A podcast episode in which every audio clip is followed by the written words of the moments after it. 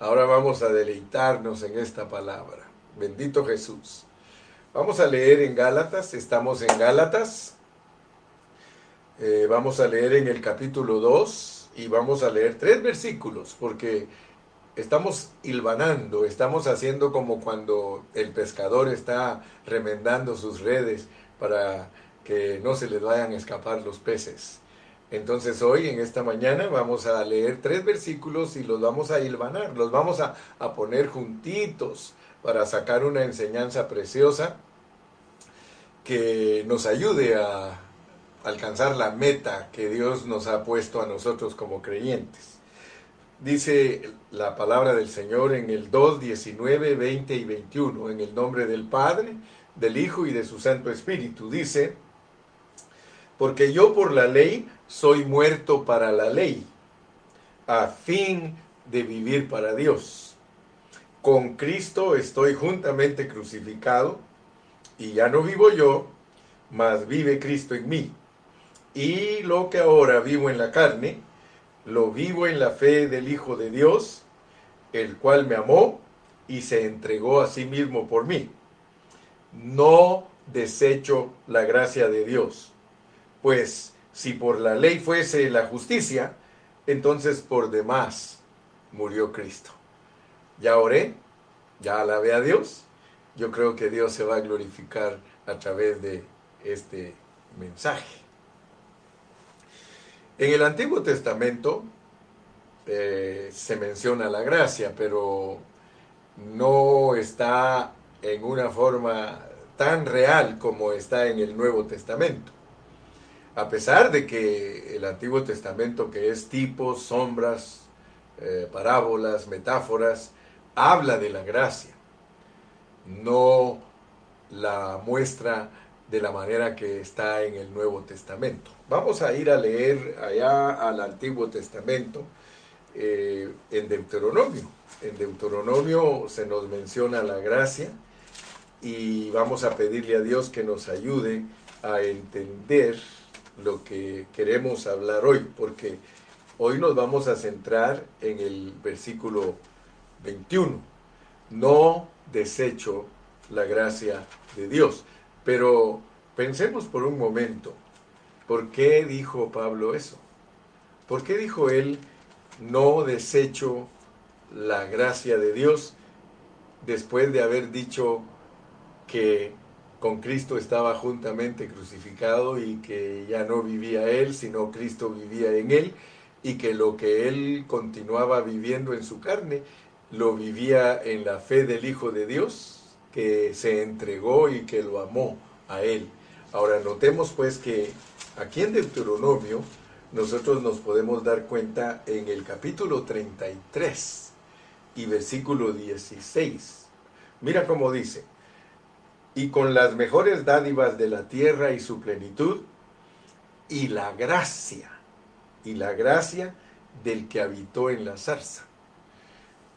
Algunos no ponen atención a las declaraciones que hay en el Antiguo Testamento, porque algunos no estudian la Biblia con mucha diligencia, sino que debido a la escuela que tienen y creen que el Antiguo Testamento no es tan importante, entonces ellos no ponen la atención que se requiere para entender muchas cosas del Nuevo Testamento. Hay unas palabras que nunca se me olvidan a mí que las dijo San Agustín. Él dijo que el Antiguo Testamento, el Antiguo Testamento contiene el Nuevo Testamento y que el Nuevo Testamento explica el Antiguo Testamento. Y esa es una realidad muy grande. Agustín la alcanzó a ver que el, que el Nuevo Testamento explica, explica el Antiguo, pero que el Antiguo contiene al Nuevo. Ahora, fíjate que si quisiéramos tomar como la semilla de la gracia este versículo, nos ayuda a entender muchas cosas.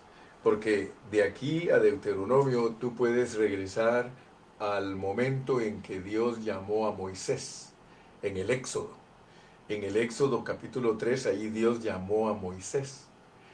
Y la Biblia dice que le habló desde una zarza. Y lo que impresionó a Moisés cuando Dios lo llamó es de que esa zarza estaba ardiendo y no se quemaba. Eh, la zarza es un arbusto así seco con espinas que fácilmente agarra fuego. Pero lo que le llamó la atención a Moisés fue que la zarza ardía y no se consumía. Entonces él se acercó a querer ver por qué no se consumía la zarza. Esa, esa era su curiosidad. Y Dios le dijo, Moisés, quita las sandalias de tus pies porque el lugar donde estás parado, santo es. O sea que donde está Dios, todo su alrededor se vuelve santo. Tú ya sabes que hemos hablado de eso. Pero lo que quiero que tú veas es que cuando se menciona la gracia en la Biblia como una semilla, porque aquí en Deuteronomio es donde por primera vez se menciona la gracia. Y, el, eh, Moisés lo que le llamó la atención era algo que nos debe de llamar también a nosotros la atención.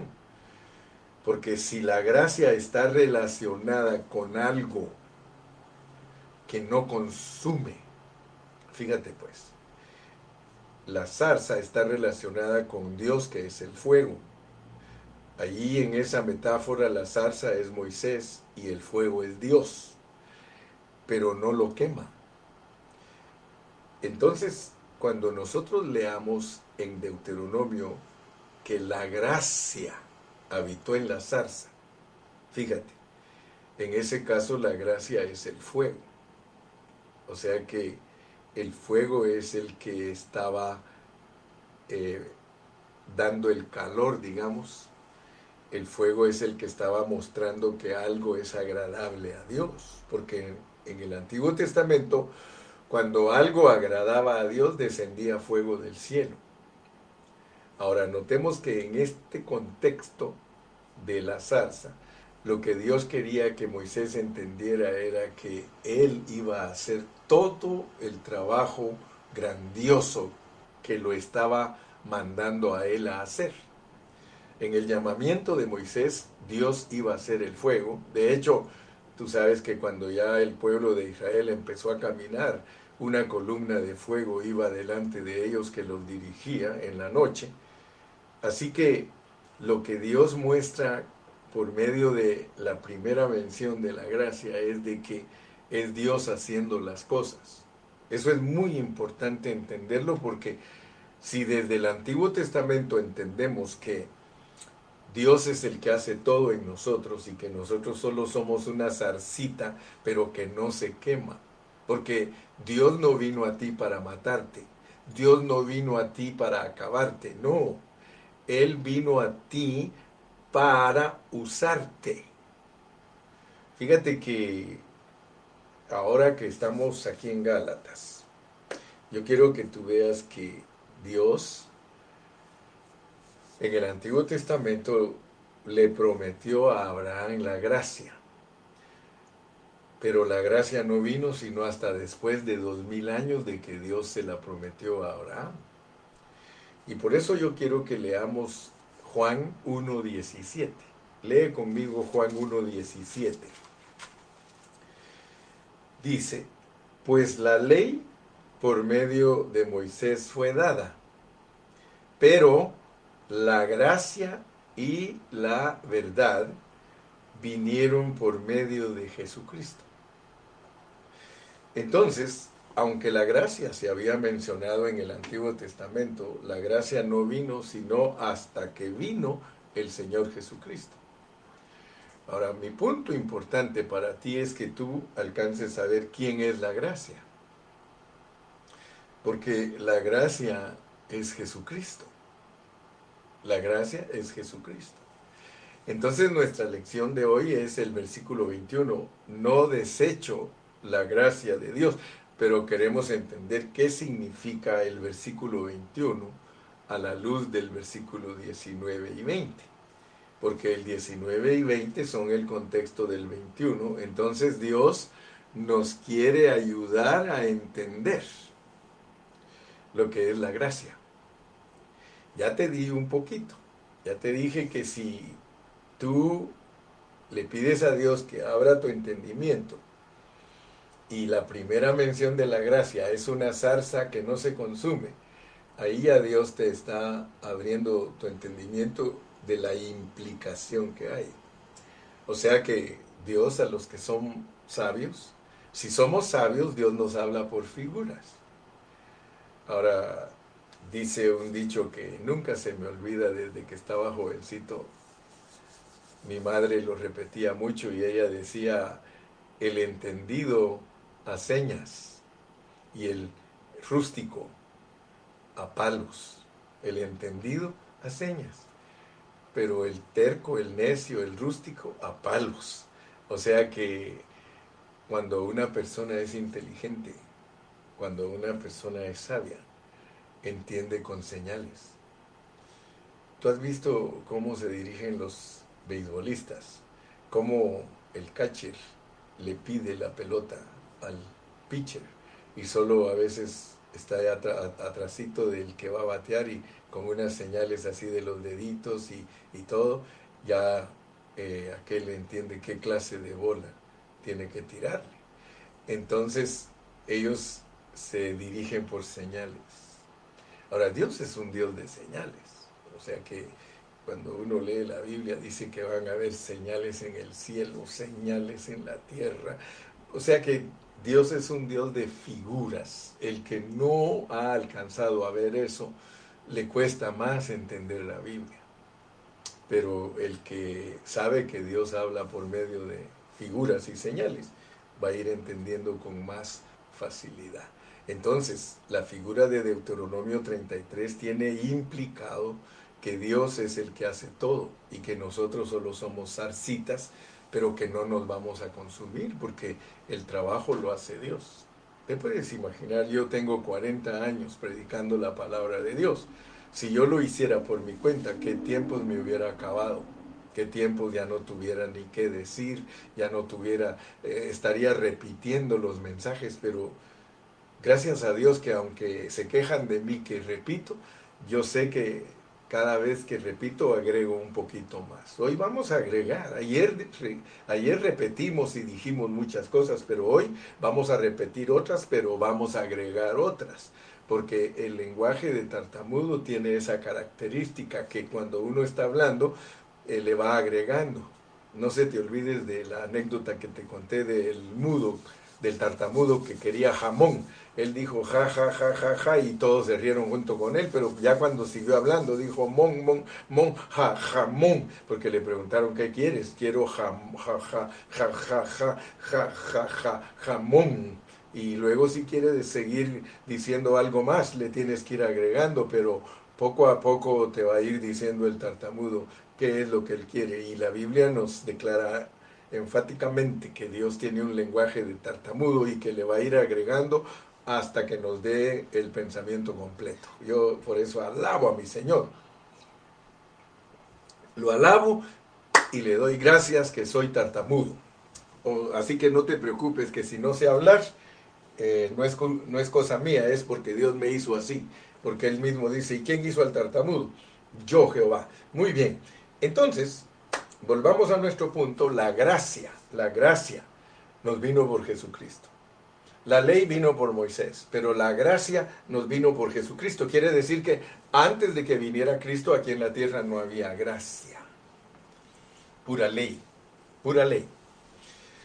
Entonces, abramos nuestro corazón en esta mañana porque ese concepto de la gracia, la tradición cristiana, la, la, tradición evangélica lo ha limitado.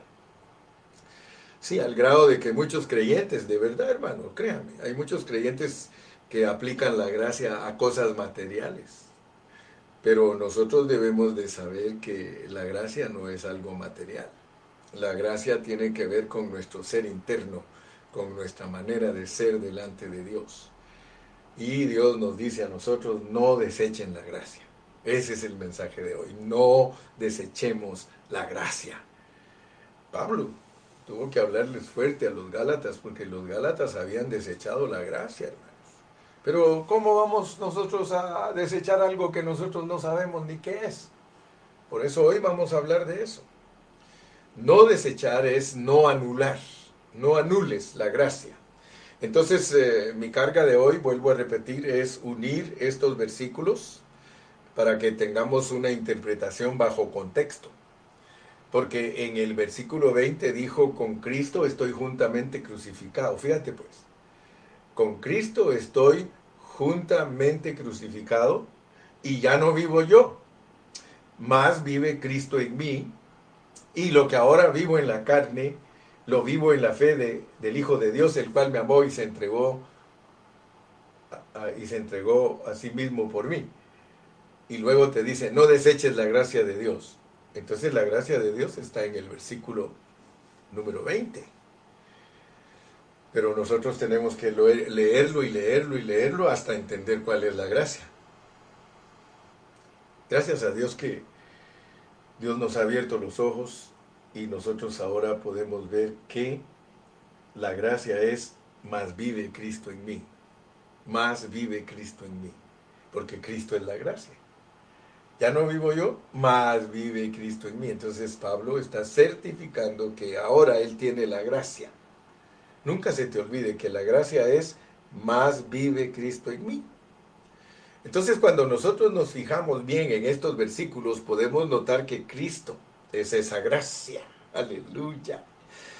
La secuencia que tiene el versículo 20 y el 21 es muy significativa. Según este contexto, anular la gracia de Dios es no tener experiencia de un Cristo resucitado. Eso es anular la gracia. Si tú no estás experimentando al Cristo resucitado, ya no vivo yo, con Cristo estoy juntamente crucificado, ya no vivo yo, mas vive Cristo en mí porque Él resucitó. Entonces, que el Cristo resucitado viva en ti, eso es disfrutar a Cristo como la gracia.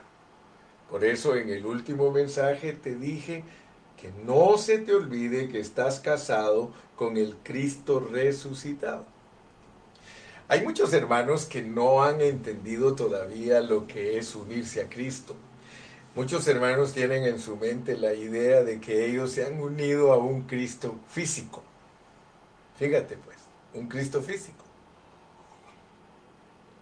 Si tú eres de esa clase de cristianos que en tu mente crees que tú estás unido a un Cristo físico como el que ponen en la foto, barbado, con pelo largo, de ojos azules, perfil griego, bien bonito el hombre como lo dibujan. Y hay mucha gente que inmediatamente asocia en su pensamiento a ese dibujo y cree que a ese Cristo es el que tiene aquí adentro. No, no, no. Yo quiero que tú te des cuenta. Tú tienes al Cristo resucitado dentro de ti. Ya no vivo yo, mas vive Cristo en mí. Con Cristo estoy juntamente crucificado, o sea, muertos, muertos. Estamos muertos, porque la cruz es muerte, hermano mas vive Cristo en mí, el Cristo que resucitó porque yo resucité con él. ¿Te recuerdas que en el mensaje pasado leímos Romanos 7, donde se nos dice claramente que nosotros tenemos que casarnos con el Cristo resucitado? Y a mí, allí en esa transición de Cristo en la cruz, hermano, Dios me revela tantas cosas maravillosas. Yo me ponía a pensar, si nosotros estuviéramos casados con el Cristo físico, Él se hubiera tenido que quedar aquí. Y eso es una religión, de verdad. La gente se siente contenta porque tiene a sus líderes vivos. De verdad, mire, muchos están contentos porque tienen un papa y están contentos porque tienen un líder que está vivo. Pero nosotros no tenemos a un líder que está vivo físicamente, sino que está vivo en resurrección, que eso es mucho más elevado que vivir en un cuerpo físico. En determinado momento, el Señor Jesucristo, cuando habló con sus discípulos, Él les dijo que la carne para nada les aprovechaba. Eh, y estaba hablando de la carne de Él, no estaba hablando de la carne y el espíritu como algunos creen, porque no leen el contexto en una forma correcta. Si uno lee el contexto en una forma correcta, uno se va a dar cuenta que cuando Cristo dijo, la carne para nada aprovecha, el espíritu es el que da vida, estaba hablando de su muerte y de su resurrección. Por eso él dijo, el que no come mi carne y no bebe mi sangre no tiene vida eterna.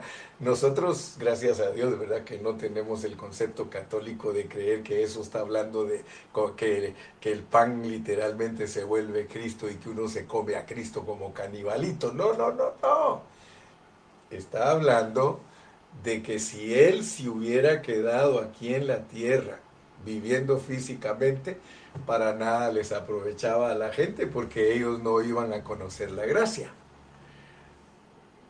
Por eso quiero que por favor me pongas mucha atención porque yo quiero que en esta mañana entiendas lo que es la gracia porque muchos la han desechado. Y aquí dice, no desecho la gracia de Dios. ¿eh? Pues si por la ley fuese la justicia, entonces por demás murió Cristo. Fíjate que vivir en resurrección, y eso muchos hermanos todavía no lo han digerido, todavía no lo han asimilado, no saben lo que es vivir en resurrección, porque vivir en resurrección es vivir a Cristo. Y eso es disfrutar la gracia de Dios. Vuelvo a repetirte porque mira, estoy hablándote algo que si no le pones atención solamente escuchaste un palabrerío y no captaste. Vivir en resurrección es vivir a Cristo. Y eso es disfrutar la gracia de Dios. Ahora, fíjate que el no permitirle a Cristo vivir su vida a través de nosotros, eso se llama desechar la gracia. Con el mensaje de hoy queremos quedar bien claros acerca de este punto. Esta revelación nos va a llevar, valga la redundancia, a la experiencia de esa revelación. Los escritos de Pablo, si nosotros le ponemos atención, son para que Cristo se vuelva en nosotros un Cristo práctico. ¿Ok? Pablo escribió para que tú y yo entendamos que la vida de Cristo debe de ser algo práctico en nosotros. Nosotros no hemos sido salvos por el Señor para conocer la Biblia como doctrina, o para conocerla como enseñanza. Si, si eso es lo único que has logrado, estás muy atrasado. Porque el mensaje de la palabra del Señor es, yo he venido para que tengan vida, o sea, yo he venido para que me experimenten. Esa es la realidad del hablar de Cristo.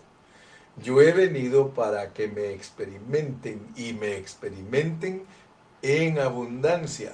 ¿Quieres que te lo ponga con las palabras de Pablo es que Él vino como la gracia para darnos gracia sobre gracia. Aleluya. Entonces, Pablo primero presenta la revelación objetiva de Cristo. O sea que si tú le pones atención al apóstol San Pablo, tú te vas a dar cuenta que él siempre nos habla de la parte objetiva de Cristo nos enseña quién es Cristo. Pero inmediatamente después que Él nos enseña quién y qué es Cristo, Él se pasa a la parte subjetiva. O sea que se pasa a la parte de lo que es por el Espíritu. Por el Espíritu. Así que con este mensaje de hoy queremos aplicar la gracia a los versículos 19 y 20 que es aplicarles el versículo 21. Así que los números, hermano, en la secuencia que están, el 19 dice, porque, porque yo por la ley soy muerto, porque yo por la ley soy muerto para la ley. O sea, ¿cómo podemos explicar que nosotros somos, por la ley, somos muertos para la ley? Porque la ley nos mata. Dice la letra mata. La letra mata, pero el espíritu da vida. ¿Por qué? Porque el Espíritu es Cristo resucitado. La letra nos mata, la letra nos acaba. Aún, y te lo he dicho, que aún a Cristo, que nunca pecó, pero que se hizo pecado por nosotros, la ley lo mata.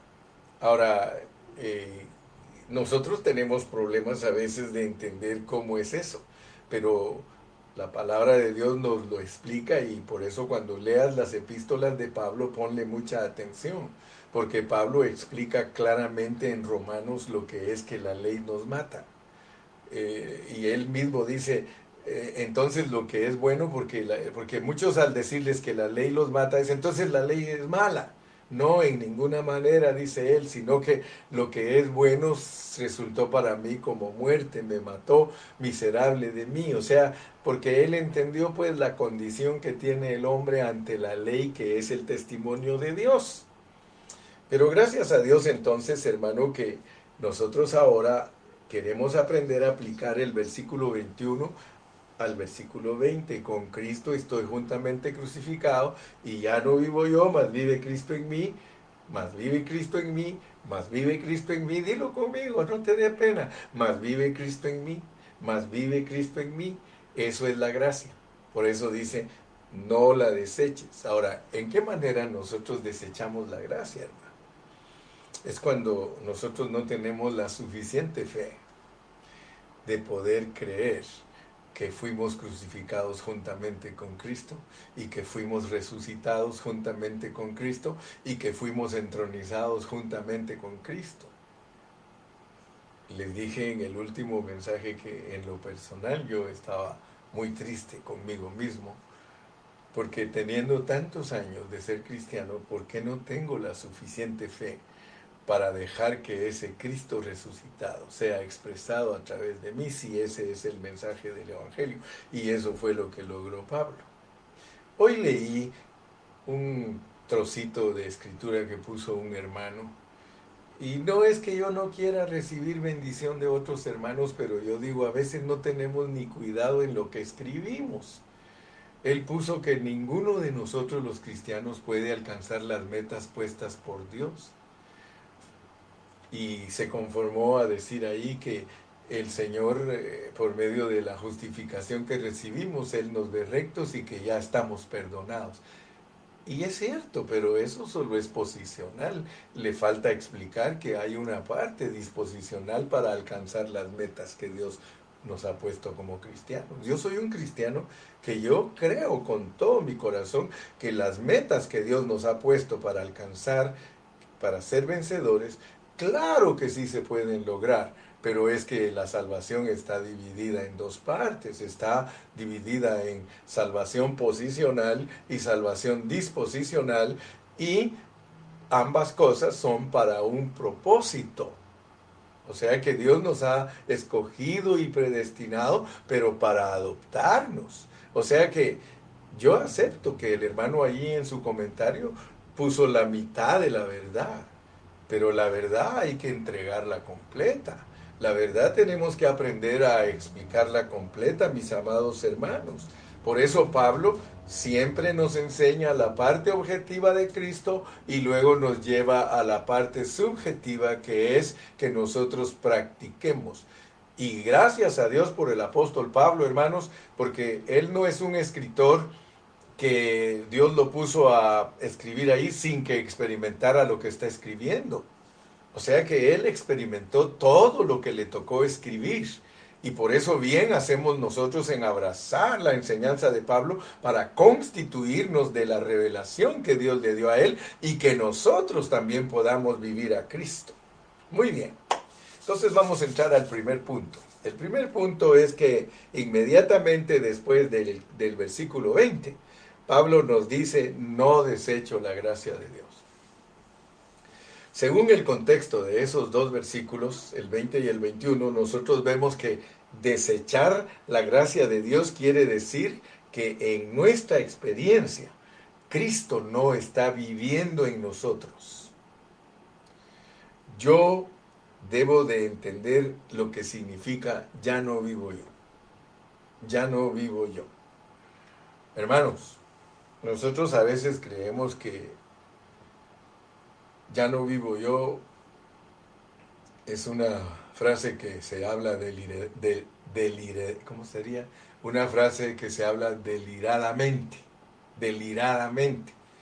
O sea, como cuando uno tiene fiebre, que uno habla y dice cosas que no están en una mente consciente. Nosotros no podemos recitar Ya no vivo yo si esa parte no estamos viviéndola. Ya no vivo yo es para experimentarlo, mas vive Cristo en mí es para experimentarlo. Ya no vivo yo es con Cristo estoy juntamente crucificado. Mas vive Cristo en mí, con Cristo estoy resucitado. Aleluya. Entonces, hermano, yo quiero que tú te des cuenta que anular la gracia es entonces no dar la oportunidad a Cristo que viva su vida en nosotros. Que se te quede, mi hermano. Tú no te engañes a ti mismo. Cada mañana, recuérdate que si tú estás vivo y estás dejando que tu carne te domine, estás dejando que tu carne te gane, entonces tú no le estás dando la oportunidad a Cristo en resurrección que Él viva a través de ti, porque para mí el vivir es Cristo. Es sencillo, hermano, pero el problema es de que no tenemos la fe suficiente para que eso sea una realidad en nosotros. Y ese es el problema de todos nosotros los cristianos. Y es la razón por la cual nosotros no vivimos en victoria. Esta es la razón por la cual no somos más que vencedores. Porque en Cristo somos más que vencedores, hermanos. Y espero que Dios te esté abriendo tu entendimiento y que esta palabra cause impacto en ti, hermano. En otras palabras, si no permitimos que Cristo viva en nosotros, eso es anular la gracia. Piensa, ¿cuánto tiempo de tu vida ¿Cuántos años de tu vida has anulado la gracia? La gracia, hermano, es muy fácil anularla. Y eso es profundo y eso es serio. Para nosotros los cristianos es muy serio. Porque entonces por demás murió Cristo. Me explico, ¿verdad? Dios te está trayendo a ti y a mí. A mí me está trayendo a un punto, hermano, en el que o soy o no soy, hermano. Dios me ha traído a mí al punto de que Gilberto, o vives en resurrección o anulas la gracia. Esto es serio. Y esto, hermano, nos debe de llevar a entender lo que es verdaderamente vivir crucificados para poder vivir en resurrección. En el Antiguo Testamento se menciona la palabra gracia, ya te lo dije, ahí está en Deuteronomio, ahí está en Éxodo, lo cual nos indica que antes de la encarnación de Cristo, el Hijo de Dios, no se había confirmado, no se había realizado la gracia. O sea que ya nos habían dicho que hay gracia y que la gracia es que Dios haga las cosas a través de nosotros, porque ese es el mejor mensaje de la gracia, hermano. Y Pablo lo entendió porque Pablo cuando habló de que él había trabajado mucho, inmediatamente él se recordó y dijo, pero no yo, sino la gracia de Dios en mí.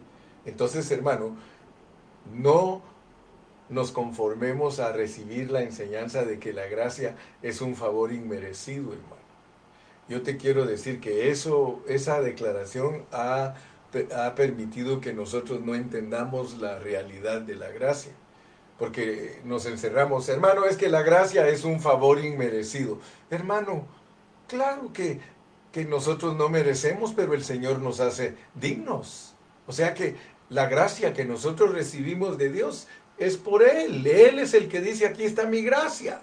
Él no te está preguntando si eres digno o no eres digno, hermano. Él sencillamente te la dio porque Él te escogió y por eso Él mismo te dice, no es del que corre ni del que quiere, es porque yo he tenido misericordia.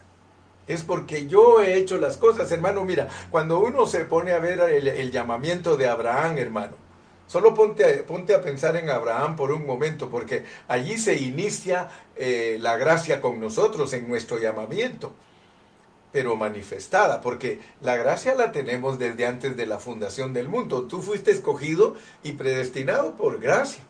Cuando, cuando, Dios te llamó, dice, por gracias, por gracias sois salvos. Y esto no es de vosotros, dice, este es, es, de Dios. Así que, hermano, Dios no está interesado en que tú sepas que la gracia es un favor inmerecido. Si Él te va a gritar y te va a decir, ¿y, y, y qué ganas con saber que es un favor inmerecido? Mejor entiende que yo te lo di yo te lo di y no por tus méritos, no porque lo, porque lo merecieras. Claro, ¿verdad? Que tiene un poquito de verdad ese asunto, pero, pero no nos confundamos porque entonces no vamos a entender lo que realmente es la gracia. Hoy no me voy a levantar de aquí sin que tú quedes ministrado respecto a lo que es la gracia, hermano, porque puede ser que la has desechado por muchos años. Y al ratito nos vamos a poner a cuentas. Espérate, dame chance porque a veces tengo que hablar bastante para poder darte los últimos 10 minutos y por eso, como dijo un hermano, los últimos 10 minutos del mensaje del hermano Carrillo son los mejores, así que ni siquiera voy por media hora, apenas voy por media hora. Me falta media hora, así que por favor ahí quietecito, apriétate bien el cinturón porque vas a entender lo que es la gracia para que ya no la sigas desechando. Amén. Porque si desechamos la gracia, entonces por demás murió Cristo. O sea que no, no tiene efectividad en nosotros su muerte, mucho menos su resurrección. Pero quiero volver al punto, pues, quiero volver al punto. Porque Juan 1.17 dice que la gracia nos vino con Jesucristo. Entonces tú tienes que entender lo que es la gracia para no desecharla. Tienes que entender lo que es la gracia para no desecharla. Fíjate, ah, cuando uno Pone atención a la palabra del Señor, hermano. Si la gracia de Dios no estaba aquí antes de que viniera Cristo, y la gracia de Dios es Cristo, entonces yo quiero que por favor entiendas que cuando Dios te habla a ti de la gracia, Él te está hablando de todo lo que Dios ha hecho en Cristo. Porque Cristo es la gracia. Pero puede ser que tú no entiendas lo que Dios ha hecho a través de Cristo, para que Cristo sea la gracia en ti, porque la gracia en ti es Dios en ti. Antes de que viniera Cristo a la tierra, ninguna persona tenía a Dios dentro de ella.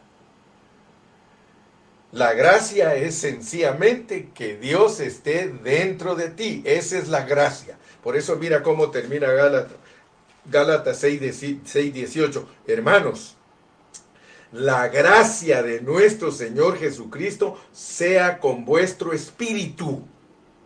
La gracia de nuestro Señor Jesucristo sea con vuestro espíritu. En el último mensaje te mencioné de lo que es la unión orgánica de los cristianos con Cristo. Hablamos de Primera de Corintios 6, 17, el que se une al Señor, un espíritu es con él.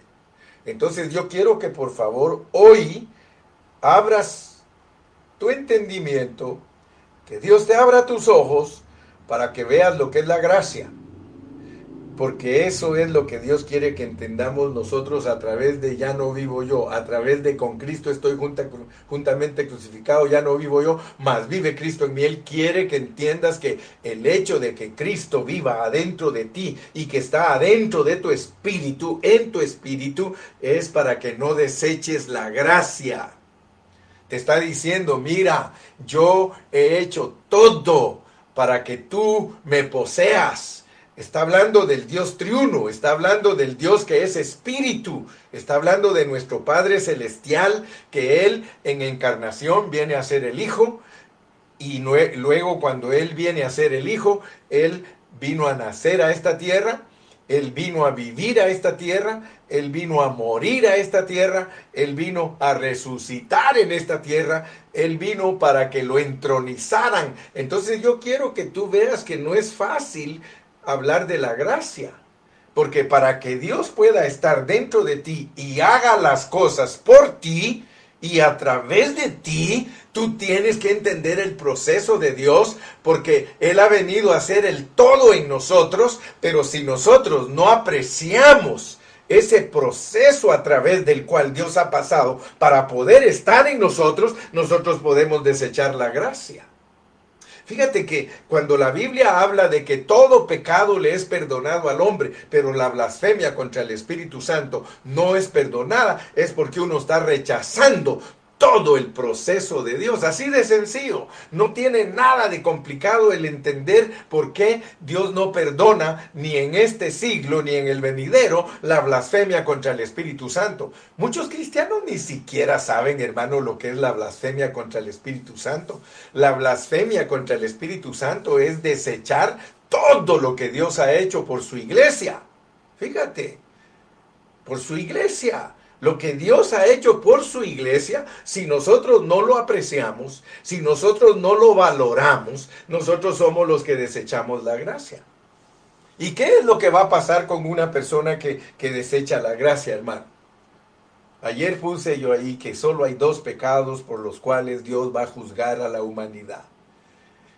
Dios va a juzgar a los hombres mundanos por no haber creído en Jesucristo. Pero no crean que para nosotros los cristianos, aleluya, gloria a Dios, todo está bien. No, hermanos.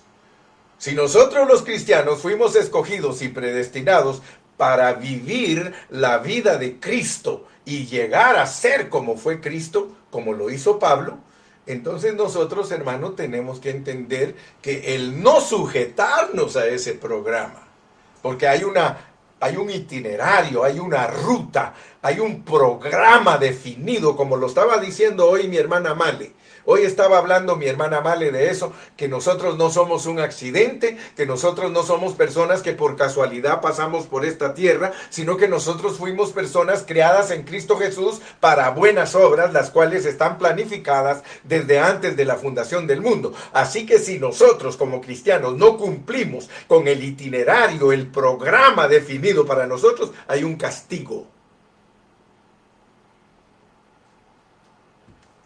Por eso lea mi parrafito que puse en el Facebook ayer, que solo por dos pecados van a, juzgar a la humanidad. Y es al mundo por no haber recibido a Jesucristo como su Salvador personal. Y a los cristianos por no haber vivido la vida de Cristo, porque los cristianos tienen un programa definido tienen un programa establecido, están predestinados en Cristo Jesús para vivir la vida de Cristo y llegar a la adopción. Pero si nosotros en los 80 años de vida que Dios nos da, nosotros desechamos la gracia, hay un castigo en nosotros por desechar la gracia. De la gracia habéis caído los que por la ley os queréis justificar. Y los judíos se querían justificar por un obrar de la ley, pero lo tremendo es que los gentiles, después de dos mil años de religión, se quieren justificar porque hacen cosas para Dios. Hay hermanos que creen que por sus ayunos, que por sus oraciones, que por sus eh, retiros, que por eso se van a volver vencedores y que van a ser campeones ante Dios. Mentira, mentira. Ninguna cosa de la religión nos puede hacer a nosotros aptos para ser vencedores. Solo hay una cosa que nos puede hacer vencedores, no desechar la gracia. Y no desechar la gracia es darle la oportunidad a Cristo que viva su vida a través de nosotros. Fíjate que te lo pongo bien claro, sencillo y fácil. No hay nada de complicación, hermano porque hay hermanos que creen que Dios va a juzgar a la... Miren, miren, tan tremenda es la religión y como gracias a Dios que Gálatas es para salir de la religión, por eso yo predico duro en contra de los hermanos, porque hay hermanos que creen que Dios va a juzgar a los cristianos por, por no cubrirse la cabeza. Hay cristianos que creen que Dios los va a juzgar por la fórmula de bautismo. Hay hermanos que creen que Dios los va a juzgar porque no celebraban Navidad. Hay hermanos que creen que Dios, los va a Dios no va a juzgar a nadie por ninguna de esas cosas, por lo que sí va a juzgar Dios a la iglesia. es por haber desechado la gracia, no haber permitido que Cristo viviera su vida en ellos. Ese es el castigo para la iglesia del Señor, hermano. Así que con eso entro al punto número dos, lo que es la gracia, lo que es la gracia. Pablo dice, con Cristo estoy juntamente crucificado y luego en el 2.21 dice, no desecho la gracia. ¿Qué es?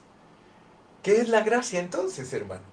Es el Hijo de Dios que vive en nosotros. Eso es mucho mejor y mucho más elevado que nuestra propia justicia. Si vuestra justicia no fuese mayor que la de los fariseos, no heredaréis el reino.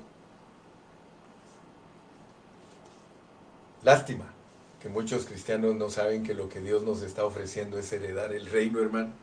Lástima que la mayoría de cristianos está esperando irse al cielo, hermano. Yo no estoy esperando irme al cielo. ¿Sabe qué estoy esperando? Que Cristo se forme totalmente en mí para que yo sea uno de los que deja que la gracia funcione en su vida, hermano. De lo demás ni estoy preocupado, hermano. A mí lo que me preocupa es dejar este mundo sin haberle dado la oportunidad a mi Cristo de, de, que Él se expresara a través de mí. Esa es mi carga, hermano. Oh, gloria al Señor, hermano. Fíjese que el no vivo yo es muy importante porque nosotros debemos de entender que Cristo no vino solo para encarnarse. Él no vino aquí a la tierra, hermano, solo para nacer de la Virgen María, hermano. Él no vino aquí a la tierra para solamente ser crucificado.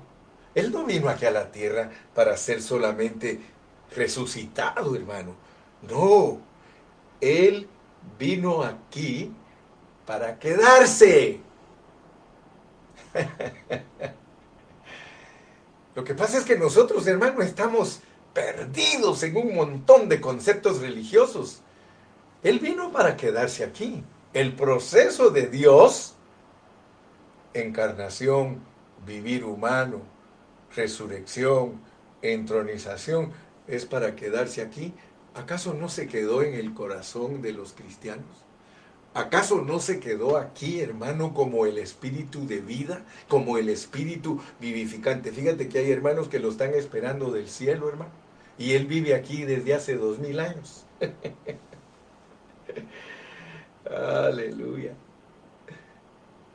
¿No dice eso la Biblia, hermano? Yo no te estoy chanfleando, yo no te estoy engañando. La Biblia dice que Jesús vive aquí, hermano, desde hace dos mil años en su iglesia.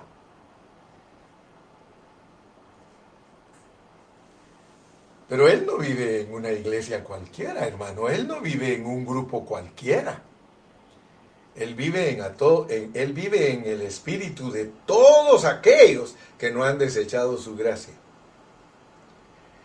Y yo le doy gracias a Dios, hermano, que no me voy a morir sin disfrutar la gracia en su totalidad. Yo no me voy a morir. Y yo les dije, ¿se recuerdan? Yo no me quiero morir siendo un, un ignorante de las cosas de Dios. Yo no me quiero morir desechando la gracia de Dios, hermano. Aleluya. ¿Para qué crees tú que se quedó Cristo aquí, hermano? ¿Para qué crees que se quedó Cristo aquí y aquí vive desde hace dos mil años? Y Pablo cuando andaba siguiendo a la iglesia, él le dijo, Saulo, Saulo, ¿por qué me persigues? ¿Se quedó aquí o, o se fue? ¿Se da cuenta cuán chanfleado es solo estar confiando en la venida física del Señor? Ah, pero los hermanos son expertos, hermanos son doctores, son teólogos. Ahí están tan contentos que ya va a venir el anticristo, que no sé qué, que no sé cuánto, que aquí cae. Mira qué evangelio el que te predica el hermano Carrillo. Yo te predico el evangelio de que Cristo venga aquí, hermano. De que venga aquí. Porque si Él no viene aquí en ti, has desechado la gracia y solo te va a venir a castigar, hermano. La venida de Cristo es un juicio, un castigo. Dice que lo lamentarán cuando lo vean venir en las nubes. Las naciones se lamentarán, hermano. Las tribus se lamentarán. Yo no quiero lamentarme cuando Cristo venga, hermano. Yo quiero disfrutarlo desde ahorita, como Pablo dice, ya no vivo yo, más vive Cristo en mí, y lo que ahora vivo en la carne, lo vivo en la fe del Hijo de Dios, el cual me amó y se entregó a sí mismo por mí. ¿Te das cuenta cómo nos han predicado el Evangelio al revés?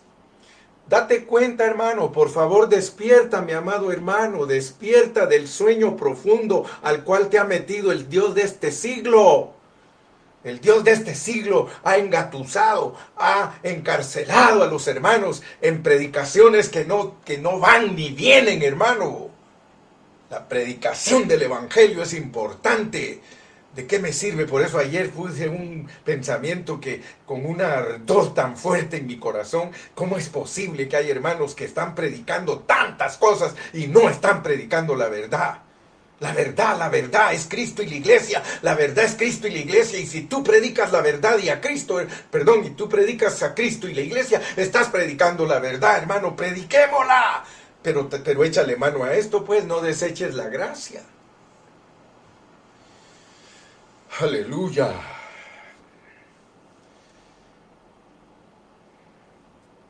Es Él, es Él el que va a venir en nosotros como la gracia. Sí, hermano. ¿Cómo vamos a rechazar esa gracia, hermano? Si es algo que está en nuestro espíritu. Aleluya. Pablo les dice a los Gálatas, ustedes no han entendido lo que es la gracia. Ustedes no han entendido lo que es la gracia, tontos, hechizados. Los han engañado, ustedes no han entendido lo que es la gracia. La gracia es el Cristo resucitado viviendo a través de ustedes. No es guardar la ley. Si la ley nos trajera la justicia, dice Pablo, pues entonces verdaderamente a través de ella seríamos justificados.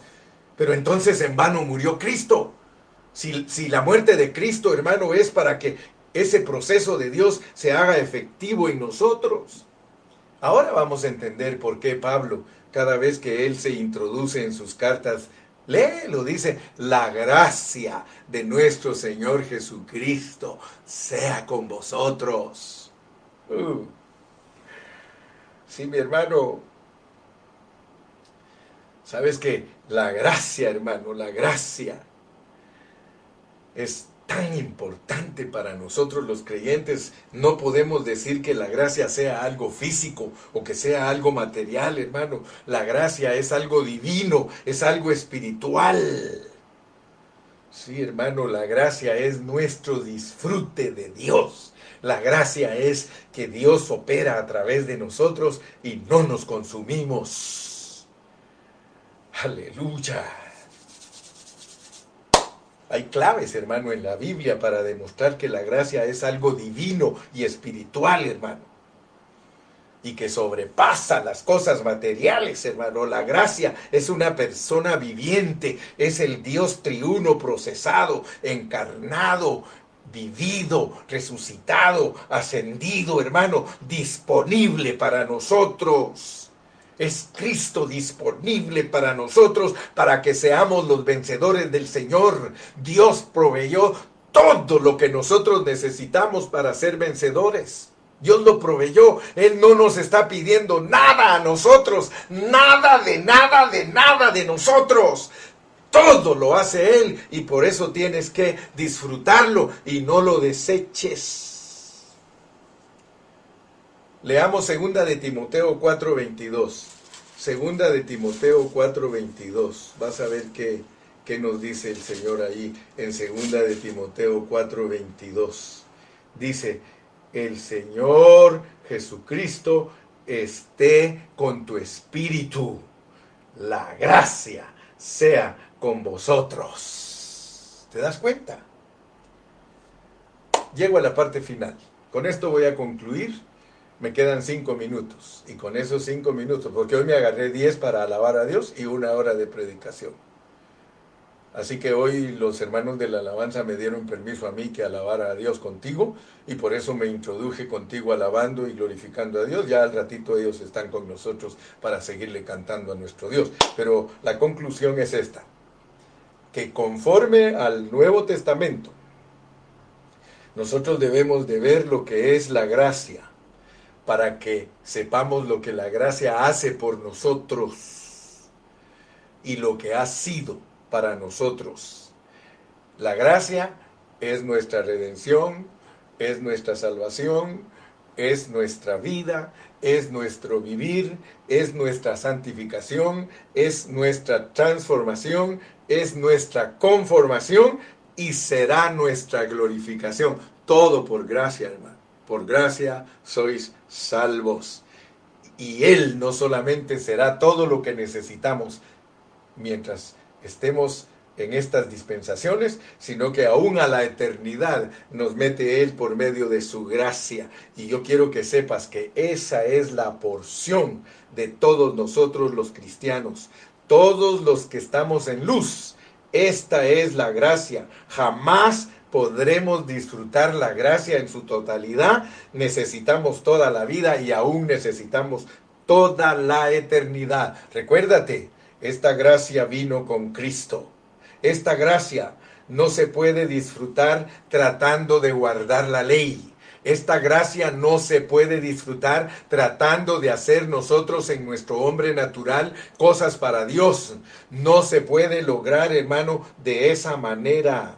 Olvídate, si tú tratas de agradar a Dios con tu religión, con tu doctrina, tú estás anulando, tú estás rechazando la gracia de Dios y Él la gracia nos la ha regalado. Es gratis, es para nosotros. Gloria al nombre del Señor. Y solamente tenemos que ser colaboradores. Solamente tenemos que ser las personas que le decimos, Cristo, aquí estoy, Cristo. Por la fe en ti, por la fe tuya, Señor Jesucristo. Yo voy a colaborar contigo para que tú hagas todo porque tú eres el victorioso y tú eres el que me vas a llevar a la victoria. Aleluya, hermanos. Cristo es el que nos va a llevar a la victoria. Por eso te dije, solamente dile, te amo, solamente dile, estoy apasionado de ti, estoy enamoradísimo de ti, quiero cada día estar loco por ti, eh, tengo hambre, hambre que duele, hambre que debilita. Yo verdaderamente, Señor, quiero que tú expreses tu vida a través de mí, porque tú eres la gracia y solamente tú, Señor, tienes el poder para que yo sea un vencedor. Hermano, en esta mañana yo estoy concluyendo. La gracia vino con Cristo. Aleluya. Diariamente nosotros tenemos que concederle al Señor, darle permiso que Él sea el que viva la vida de nosotros. Hermano, eso es vivir en gracia. Decirle, Señor, yo no puedo, yo no puedo, yo soy inútil. Entre más he querido, más te fallo. Señor, entre más me propongo, cada día me siento más defraudado. Señor, pero tú sí puedes porque todo lo puedo en Cristo que me fortalece. Hermano, volver, volver a la ley es insensatez. Querer justificarnos por nuestro propio actuar y nuestra propia vida natural. Eso es ser insensatos. Eso, y insensato quiere decir necio. Insensato quiere decir terco. ¿Para qué vamos a seguir en, nuestro, en nuestra terquedad, hermano, cuando nosotros hemos sido provistos de una gran bendición. ¿Sabes lo que es disfrutar la gracia? ¿Sabes lo que es disfrutar la gracia? Es que tu carne aprenda a decirle al Señor, Señor, ¿sabes contar? Mira, eso sí puedes usar tu carne. Háblale en la carne a Dios y dile, Señor, tú sabes contar, no cuentes conmigo. Si de verdad has entendido lo que es la gracia, en tu carne le puedes decir, Señor, ¿sabes contar? No cuentes conmigo. Aleluya. Pero si tú de verdad has entendido, vas a decirle, gracias por el regalo. ¿Por qué crees que el apóstol dice, gracias por el don inefable? Dile gracias por el regalo Quiero aprender a apreciarte altamente, oh mi Señor. Quiero aprender a apreciar lo que tú eres. Perdóname si yo no he entendido lo que es tu proceso maravilloso para venir a hacer la gracia. Yo no quiero caer en el error que han caído muchos de desechar la gracia. En este día, Señor, la aprecio, la abrazo y te digo, Cristo, Cristo, perdóname, perdóname, porque en vez de colaborar contigo he sido un estorbo para que tú vivas tu vida. Pero aquí estoy en esta mañana, no más estorbo para ti. Señor, vive tu vida a través de mí, Señor. Por favor, Señor, yo quiero, toma control total de mi ser, Señor, de, mis, de mi alma. Conquístala, Padre, para que te, te pueda ser útil, Señor, porque quiero que, que mi alma sea útil para ti, expresándote a través de mi intelecto, mi sentimiento y, mi voluntad. Me niego a ti, Señor, me niego a mi alma, perdón. Me niego a mi alma, Señor, pero no me niego a ti, Señor. Ya no vivo yo, mas vive Cristo en mí. Y lo que ahora vivo en la carne, lo vivo en la fe. Fe, fe para creer, Señor, que todo es posible. Sí, Señor, en ti. Muchas gracias, Padre Santo, en esta mañana. Bendigo a todos mis hermanos les envío la bendición pastoral a todos ustedes. Que Dios me los guarde y me los bendiga. Y hasta mañana.